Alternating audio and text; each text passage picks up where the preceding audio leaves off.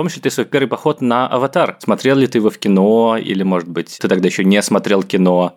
Или ты решил, что это какая-то странная компьютерная сказочка, не для тебя? Слушай, ну, я уже окончил к момент институт, я уже интересовался кино, и «Аватар» меня на самом деле скорее покорил своей визуальной стороной. И мне еще показалось очень интересным, что в «Аватаре» Кэмерон делает намеренно такой узнаваемый сюжет, напичканный разными мифологическими элементами, характерными для разных народов, для того, чтобы в каждой точке земного шара эту историю восприняли как свою родную. Он рассек нарратив фильма на какие-то микроскопические мотивы и сплел из очень знакомых, узнаваемых мотивов вот история, которая может казаться банальной и очевидной, но на самом деле я здесь вижу работу с этой мотивной структурой, да, с мифом, с архетипической реальностью, и это, мне кажется, любопытно. Да, мне всегда казалось, что на самом деле Кэмерон намеренно это обращает, и в продолжении тоже это есть, для того, чтобы любой человек мог смотреть фильм и понять, о чем он, и ассоциировать себя с персонажами, во-первых, во-вторых, потому что там настолько был дерзкий технологический хай-концепт, со всеми этими компьютерными людьми, что тебе хотя бы история должна была быть очень понятная. А в-третьих, Кэмерон делал миф народа Нави, а мифы, они, как правило, простые, оголенные. И это как будто бы взгляд сквозь столетия на то, чем была эта история.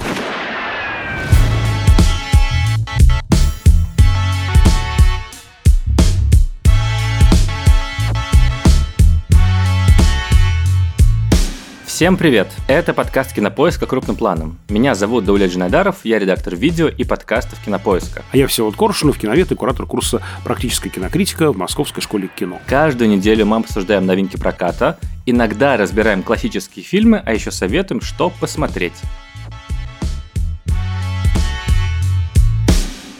А сегодня у нас необычный выпуск, такой диптих. Мы одновременно выпускаем два эпизода. Один посвящен фильму «Чебурашка» Дмитрия Дьяченко, а второй посвящен фильму «Аватар. Путь воды» Джеймса Кэмерона.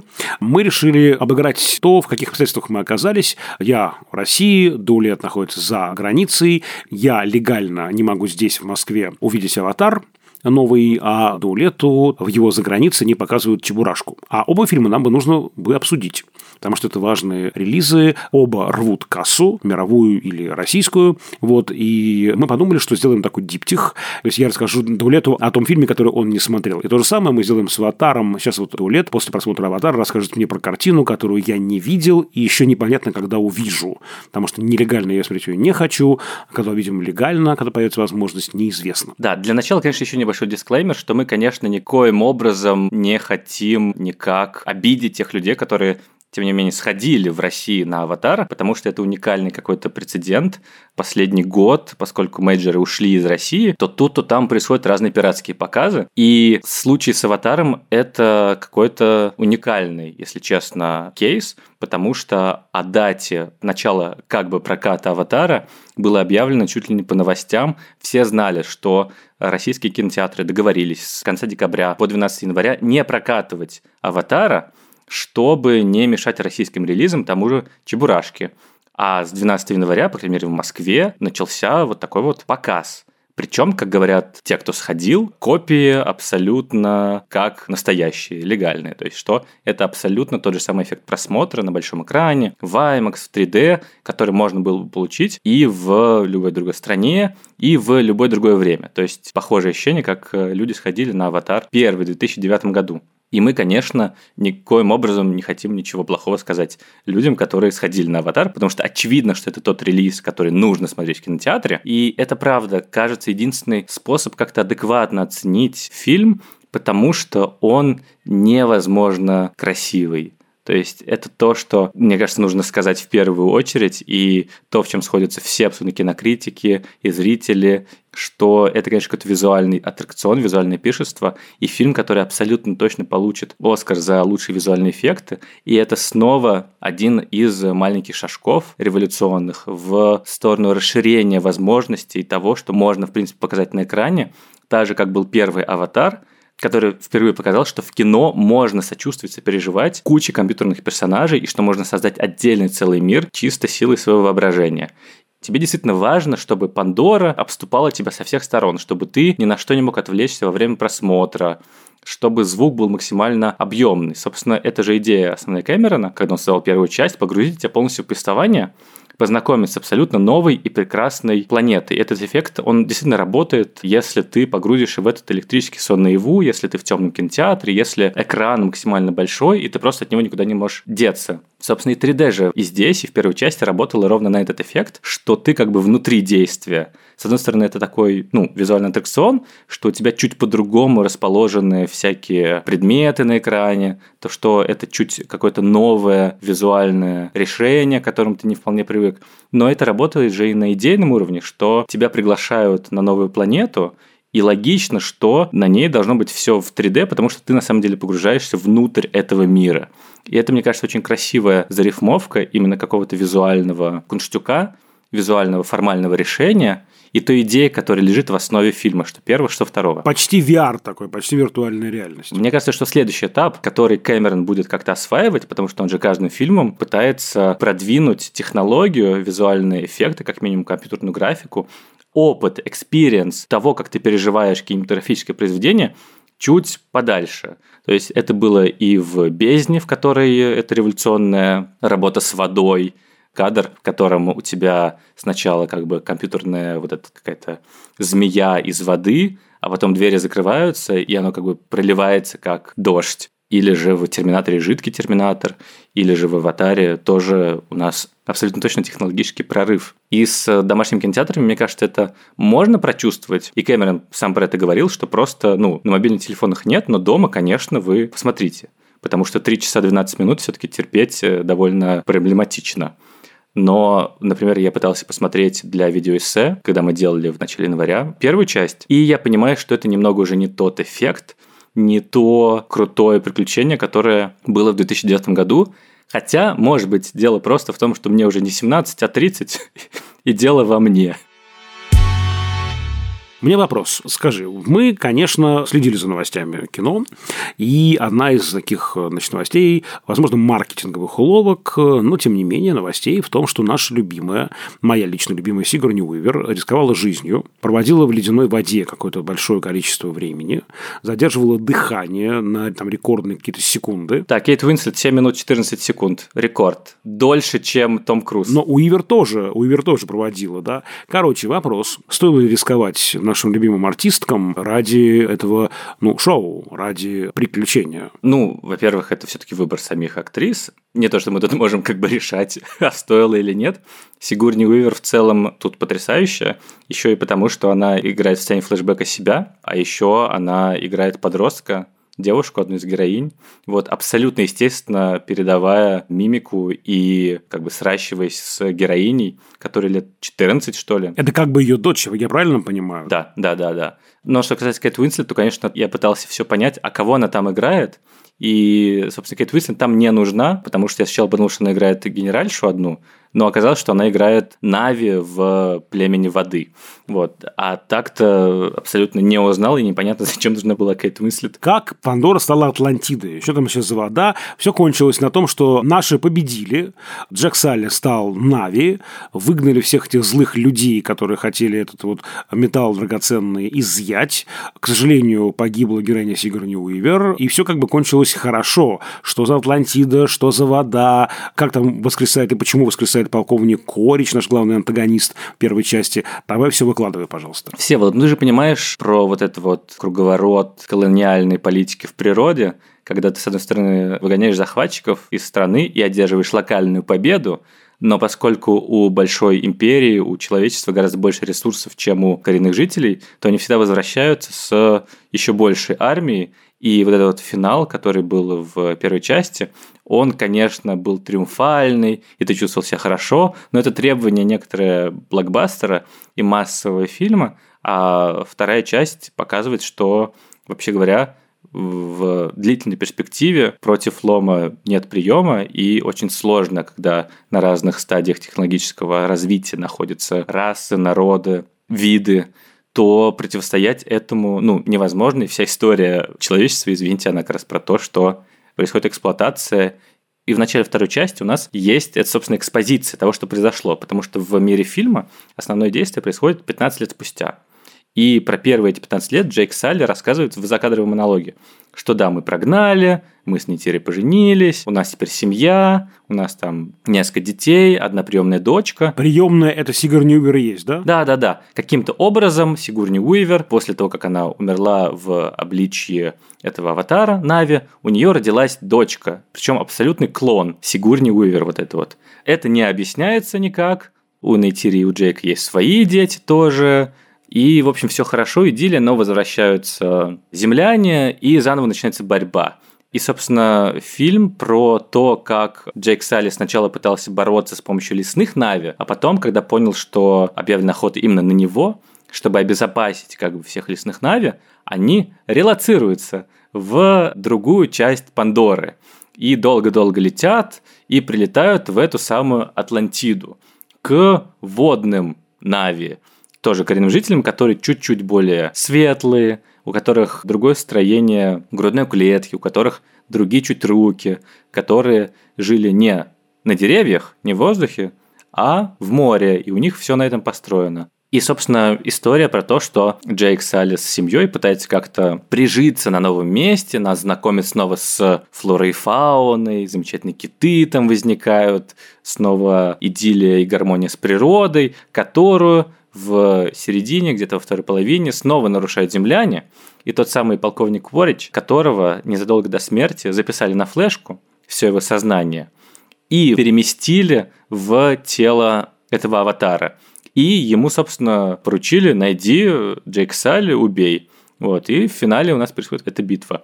К сценарию, к истории есть вопросики, к сожалению. Есть какое-то количество логических неувязок, которые ты не можешь простить, наверное, и которые в процессе тебя могут в какой-то момент взволновать, но тут уже зависит от того, насколько ты погрузишься в этот мир. Либо тебе будет плевать, либо же для тебя вся эта интрига будет не настоящей.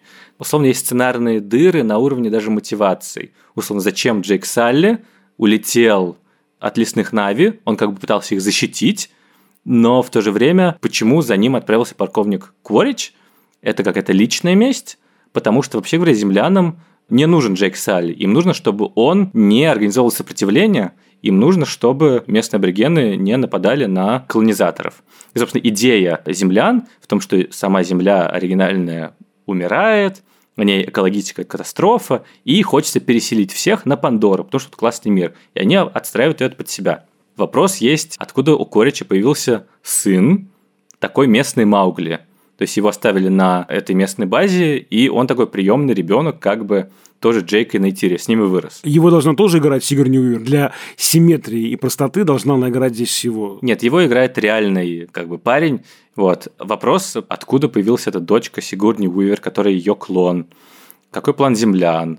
В целом, сценарная проблема этого фильма, ну, на уровне там, типа, не знаю, драматургии, истории, в том, что это одновременно ремейк первой части, потому что тоже у нас новый мир, новые какие-то эти местные, знакомимся снова с лорой и фауной, еще один уголок, снова вот это вот конфликты главные, колониальная политика, местные против землян, экоповестка, то есть с этой точки зрения он как бы на уровне какого-то облака тегов, в принципе, похож на первую часть. И с этим связано, наверное, некоторое разочарование многих людей, которые такие, в смысле, а нам обещали какое-то крутое предложение, сиквел, где развитие.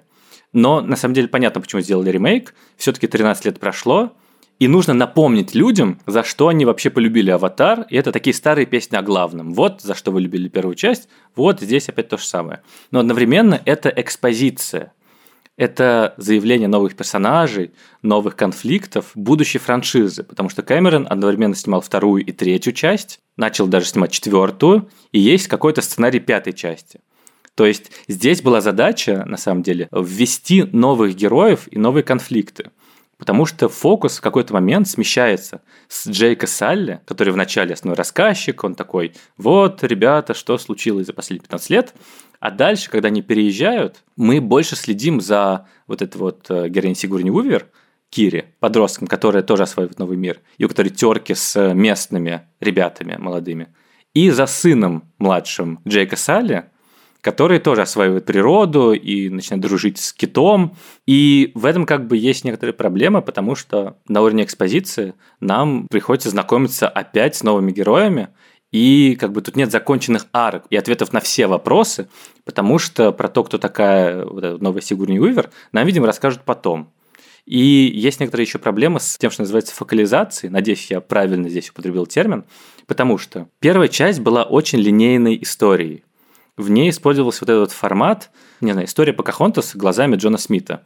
Свой среди чужих, чужой среди своих герой, с которым мы знакомились, когда он человек, он, значит, приезжает на эту планету, и мы вместе с ним знакомимся сначала со всеми персонажами, затем с миром, постепенно. Вместе с ним влюбляемся в Нейтире, которая специально, как говорил Кэмерон, он поручил ее создание мужчинам-аниматорам, потому что она должна была быть такой вот, не знаю, сексуализированной экзотической мечтой. Проблематика, если честно. И вместе с главным героем мы постепенно влюблялись в этот мир и понимали, что люди какие-то не очень хорошие персонажи. И в финале, когда синие гуманоиды, похожие на кошечек, когда они убивают людей, ты испытываешь катарсис. То есть ты такой, да, я этого ждал весь фильм, как круто. Хотя на уровне идеи, просто еще в начале фильма было довольно дико. То есть, да, это получается, что действительно здесь протагонист фильма и фокальный персонаж – это одно и то же лицо. Да, мы через него входим в историю и путешествуем через него. То есть, фокализация по Жерару Женетту – это нарративная перспектива, да, через кого мы видим ту или иную историю. Здесь получается, что протагонист и фокальный персонаж – это одно и то же лицо Джейк Салли. А тут что? А здесь мы входим в историю через Джейка Салли, потому что мы его помним, там он вот герой, он нам рассказывает, что происходит. Дальше мы в какой-то момент переходим к младшему сыну, там какие-то его приключения в духе фильмов Дэвида Аттенбора и документальных фильмов BBC про природу. Какие-то моменты через Кири. Где-то чуть-чуть включается как бы история Корича. И из-за этого возникает разрозненное впечатление. То есть как бы заявка на более масштабную историю, такую романную структуру, где мы через нескольких персонажей заходим в эту историю. Но из-за того, что это не закончено здесь еще, из-за того, что это, ну, как бы введение, там, не знаю, братство кольца, то возникает вот это вот расхристанное впечатление в какой-то момент, что мы, ну, чуть-чуть теряемся. При этом, как мне кажется, претензии о том, что Джеймс Кэмерон плохой рассказчик, явно неверны, потому что история здесь простая, но при этом работающая. Здесь Кэмерон добавляет личных мотивов, и по сравнению с первой частью здесь возникает новая тема, семейная как раз. То есть вот эта линия отцовская, что у него есть какая-то ответственность за детей, и вот отношения внутри семьи – это действительно чуть более такая глубокая история, еще и личная для Кэмерона. То есть это что-то новое, какой-то такой замах на сагу, практически семейную. Вот, во-вторых, здесь все-таки история рассказывается во многом через визуальные аттракционы, через э, наше знакомство с этим огромным, странным миром. И все, что связано с устройством Пандоры и с, не знаю, реалистичными спецэффектами, какими-то мелкими деталями, которые ты вроде как не замечаешь во время просмотра. На самом деле в это было вложено огромное количество труда, чтобы как бы motion capture, там, не знаю, короткие кадры с тем, как человек завязывает ремешок на животном, на котором собирается сейчас поплыть, то, что это абсолютно реалистично чувствуется, хотя это компьютерное сгенерированное изображение. И во всем этом ощущается огромная настоящая любовь. И то, что у Кэмерона получается и все еще работает как часы, это все экшен-моменты. То есть он, конечно, великий режиссер боевиков, и все вот эти вот короткие сцены, напряженные с боями, или же с тем, как мальчик пытается уплыть от акулы, ну или какого-то акулообразного существа, это сделано прям на высшем уровне. То есть последний час это беспрерывная экшн-сцена, которым он косплеит Титаник, потому что она происходит на тонущем корабле. И там все вот эти вот завязочки и напряжение прям невероятные. Понятное дело, что Кэмерон мог бы сделать действительно простой полуторачасовой, наверное, напряженный фильм, но ему не интересно. Ему не интересно делать просто экшен, ему хочется рассказать какую-то масштабную историю семьи и отношений отцов и детей. И интересно погрузиться в новый мир и показать, какой он красивый.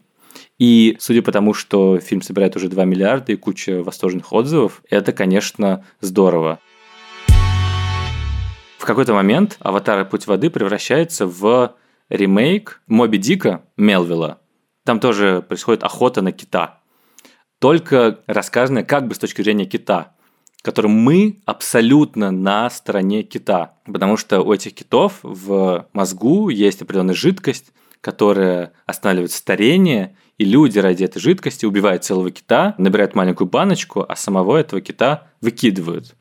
И вот эта вот идея продолжения экоактивистской повестки про то, что люди не умеют жить в гармонии, они только используют ради денег природу, с которой вообще возможно дружить, вот этот вот Кит, это, конечно, какой-то совершенно, ну не то, что самый проработанный персонаж, но персонаж, которому ты в фильме испытываешь больше всего эмпатии, потому что он больше всего переживает. Там просто одного кита убивает, а второй кит в нужный момент спасает героев. А кто играл этого кита, интересно? Кристиан Бейл набрал 5 тонн, чтобы сыграть кита в «Аватар. Путь воды». М, понятно. Угу. Ну, понимаешь, таких вот образов, которые тебе вбиваются в память, как в первом «Аватаре», все-таки скорее нет, здесь просто какая-то ровная такая красота мы уже более-менее видели и понимаем, что будет, и это именно не какое-то, знаешь, восхищение от чего-то нового, от какого-то нового мира, это возвращение, возвращение в уютное пространство – котором все осталось так же, но что-то новое еще возникает. Ну, ты описываешь, я думаю, здесь, ну, то есть я уже вижу картинки, да, здесь чуть меняется колорит, это связано, видимо, с синевой, с водной стихией, и мне очень нравится вообще, вот сейчас вот у меня такой период увлечения синим цветом, его оттенками, вот поэтому я думаю, что мне это очень понравится визуально. И еще, мне кажется, тут есть вот эта вот, знаешь, кинематографичность еще и на уровне не только того, что ты можешь бесконечно смотреть на воду, на животных, на вот эту вот э, игру света в воде. Есть кинематографичность именно в каких-то таких элементах, которые у Кэмерона на самом деле всегда присутствуют. И мне, во-первых, нравится, что этот фильм – это такое авторское произведение, просто которое стоило типа полмиллиарда, вот, и что это не те продюсерские просчитанные сиквелы, ремейки, перезапуски, экранизации, которые больше всего собирали в последнее время. Да, это сиквел, но при этом он какой-то такой отбито неповоротливый, как кит, собственно. в нем как будто бы есть какие-то провалы по ритму, и как будто бы Кэмерон тебе говорит, смотри, сейчас я тебе просто показываю виды природы, просто расслабься, успокойся, там будет дальше экшен, не знаю, раз в 20 минут я точно тебе дам какую-то сцену с экшеном, чтобы ты не расслаблялся. Но вообще вот сейчас просто вместе с героями побудь под водой. Слушай, ну ты описываешь просто слово синема, такое медленное кино. Если в каком-то куске «Аватара 2» есть медленное кино, то я уже влюбился в этот фильм, потому что я обожаю слово синема. А еще тут есть действительно много элементов таких сновидческих. То есть это же и в первом «Аватаре» было, что ты подключаешься к этой великой матери, Кейве, и у тебя какие-то там видения, воспоминания о прошлом. И, в принципе, начало аватара, оно же на самом деле происходит во сне. То есть вот этот пролет первый по Пандоре, а дальше просыпается Джек Салли, открывает глаза, и такой, вот я давно мечтал о Пандоре. То есть начало фильма – это его сон о Пандоре, который затем воплощается в жизнь. И здесь тоже есть несколько таких снов и элементов этих сновидений. Это наблюдение я позаимствовал у видеоэссеиста Александра Рыбакова и канала End Action, что героиня Сигурни Уивер общается со своей матерью, тоже Сигурни Уивер, посредством вот этого вот какого-то сновидческого перехода. И, в принципе, у Кэмерона на протяжении всей карьеры сны имели очень важное значение, как такой портал в другой мир – в первом Терминаторе, если помнишь, Кайл Рис спит и вспоминает будущее, из которого он пришел в эту войну. Сара Коннор, ей снится удар постапокалиптический, ядерный. В «Титанике» в финале это же сон главной героини о том, что не случилось, как счастливое завершение. И здесь как будто бы есть вот это вот общее ощущение пространства сновидения, в которое ты попадаешь на три часа, тебе показывают сон прекрасный о другом мире, а дальше ты выходишь и ты можешь забывать какие-то детали, там нет прям такой просчитанной логики в всем этом, но есть какие-то такие яркие образы, которые тебе западают в память, и общее ощущение вот этого вот какого-то волшебного мира. И то, что это абсолютно авторское произведение, мне, конечно, очень радостно, что он вот так вот все собирает сейчас. Погоди, а флешку не победили, получается? Флешка еще вернется. Да, смотри, там есть вот этот интересный поворот, что в первой части он совсем был милитаристской мразью, который, собственно, уничтожал это дерево и был за то, что да мы морпехи вообще, мы сейчас тут всех порешим. Здесь же у него опять возникает вот эта тоже параллельная линия, рифмуйся с линией Джейка Салли, что он тоже как бы отец. У него же остался этот сын, вот этот вот паук, парень, который Маугли, это как бы его сын. И поэтому у Корича возникают вот это вот отцовские какие-то чувства, которые в финале берут верх. Собственно, в какой-то момент Нейтири представляет нож к горлу этого паука и говорит Коричу, если ты не остановишься, я его убью. И Корич останавливается. Хотя формально он как бы не его даже отец, потому что он, ну, другой вид теперь. Он теперь синий гуманоид. И как бы в финале они, с одной стороны, побеждают его, но при этом паук, сын этого корича, он его спасает и такой «уходи». Вообще идея говорящей флешки мне очень нравится. Я прям вот, ну, как бы мне ее в жизнь воплотить. Глава профессора Доуэля, да, говорящая флешка. Тем не менее, звучит любопытно. По крайней мере, действительно, вот эта визуальная сторона дела. Мне, кажется, ты ее описал так, что мне действительно захотелось посмотреть, нырнуть на эту глубину, да, визуальную.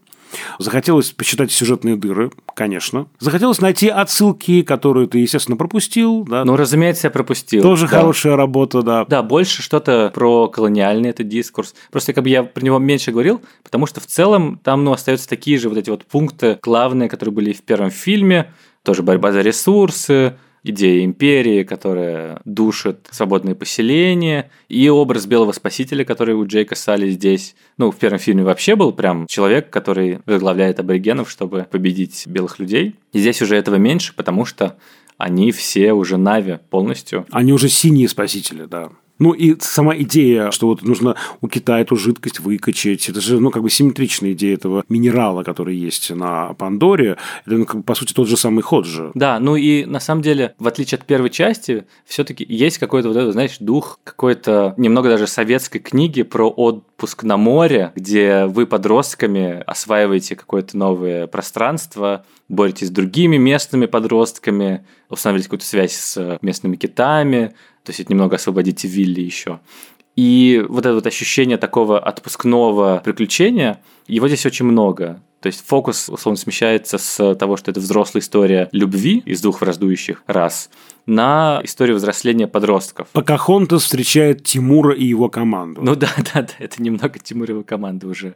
И в этом есть какое-то действительно такое, знаешь, возвращение в детство. И это очень точно уловлено, потому что многие действительно же посмотрели в подростковом возрасте «Аватар». И вот это вот э, то, что захватывает еще новую аудиторию, и заодно дарят старой аудитории какие-то вот воспоминания о чем-то подростковом, это, мне кажется, конечно, здорово придумано. Короче, мне любопытно стало на это посмотреть. То есть есть, конечно, вот это ощущение, что, господи, ну, господи, ну, снова «Аватар», ну, снова Кэмерон, какой ужас, дайте мне Эйзенштейна, какой кошмар, за что, за что.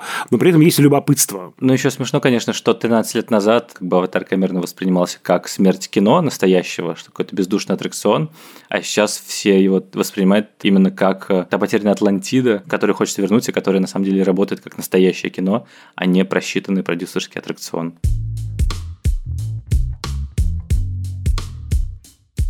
Ну, давай на этом все. Меня зовут Даулет Джинайдаров. Я Всеволод Коршунов. Спасибо, что были с нами. Напомню, что мы есть на всех подкаст-платформах страны от Яндекс Музыки до Apple Podcasts. Не устаю напоминать, как звучит наша электронная почта подкаст собака кинопоиск.ру. Не устаю говорить о том, что мы ждем ваших лайков, сердечек и отзывов. Отзывы можно писать, в частности, в Apple Podcasts. Можно писать их в нашем телеграм-канале «Общим планом», где мы делимся впечатлениями о других просмотренных фильмах какие-то мемы иногда выкладываем и какие-то опросы устраиваем. Поэтому, пожалуйста, если вы еще не с нами, запомните общим планом Телеграм, и мы там можем воссоединиться. Еще у нас есть YouTube-канал подкаста Кинопоиска. Подписывайтесь на него, там мы выкладываем выпуски всех наших подкастов, не только крупным планом. А еще, если еще не слушали, то послушайте выпуск про Чебурашку, в котором кандидат искусствоведения Всеволод Коршунов анализирует данное кинематографическое произведение. Над этим эпизодом работали звукорежиссер Калера Кусто и продюсер Бетти Исакова. До скорых встреч. До свидания.